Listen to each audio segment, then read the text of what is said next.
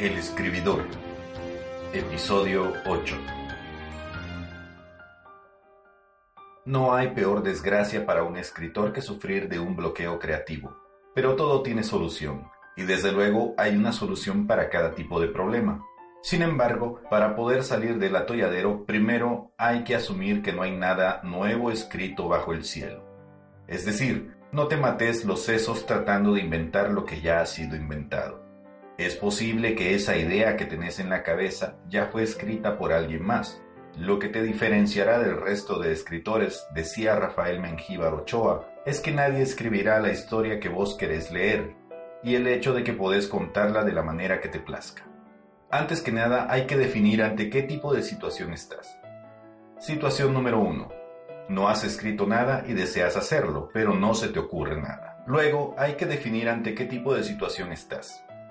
Situación número uno. No has escrito nada y deseas hacerlo, pero no se te ocurren ideas. Situación número dos. Ya has escrito y deseas continuar, pero se te acabaron las ideas y no sabes cómo hacerlo. Situación número 3 ninguna de las dos anteriores. Sabes lo que estás haciendo, es solo que no te podés concentrar. Voy a comenzar hablando por esto último. Tal vez estás escribiendo dónde y como no deberías.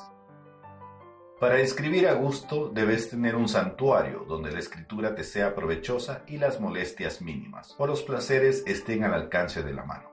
Lo digo porque un amigo periodista solía ir a un bar del barrio a escribir allí sus reportajes en medio de aquel bullicio y la humareda envolvente. Decía que así se concentraba mejor. Claro que, si no estaba inspirado, no escribía absolutamente nada. Lo importante de este punto es que tu espacio funcione como un condicionante, es decir, que cada vez que te sentes en dicho lugar, tu subconsciente asimile de inmediato que vas a escribir, y con el tiempo tu cuerpo enfocará sus energías en esta sola tarea.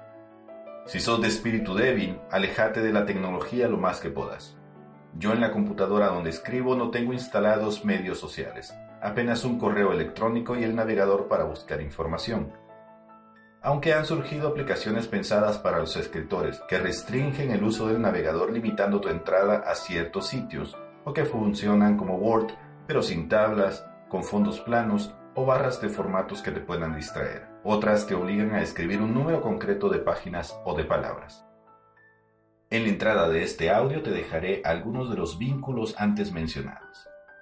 Una amiga mía me decía hoy que cuando desea leer o estudiar, se mete al baño, se sienta sobre la taza y se sumerge en la lectura.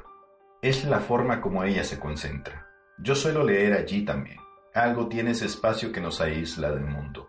Antes, también en mi época de estudiante, solía devorarme libros mientras iba en el bus rumbo a la universidad.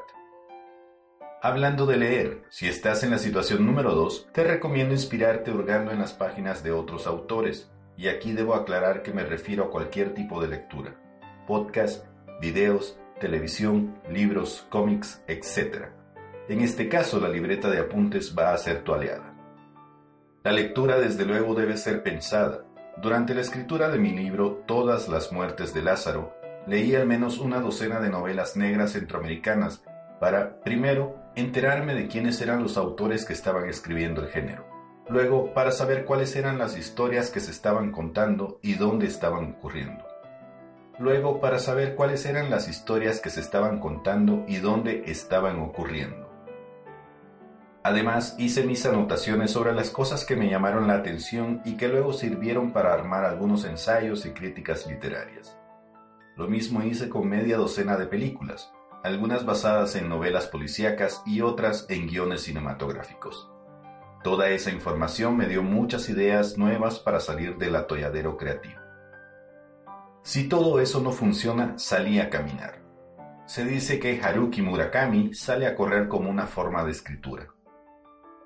El alejarte del texto por el tiempo que sea necesario permitirá a tu subconsciente resolver el entuerto mientras que tu mente se distrae.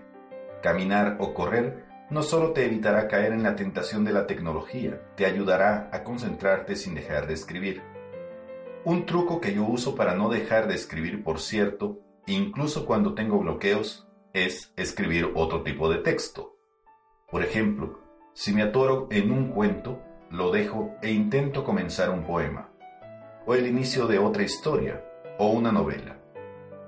Esa es la oportunidad perfecta para experimentar. De todos modos, ya estás en el atolladero. ¿Qué más puede pasar? Cuando menos lo sientas, habrás dado con el camino a seguir. Por último, si estás en la situación inicial, planifica tu escritura. Primero, salí a correr o a caminar. La calle es fuente interminable de historias. Llévate la libreta y apunta aquello que te llame la atención. Ahí están las semillas de tus historias. Una vez que tengas esas ideas, dedícate a leer como te recomendé en el punto 2. Estoy seguro de que se te ocurrirá algo.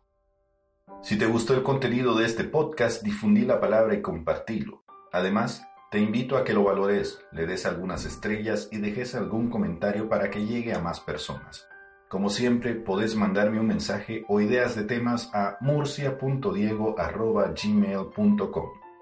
Suerte. El escribidor.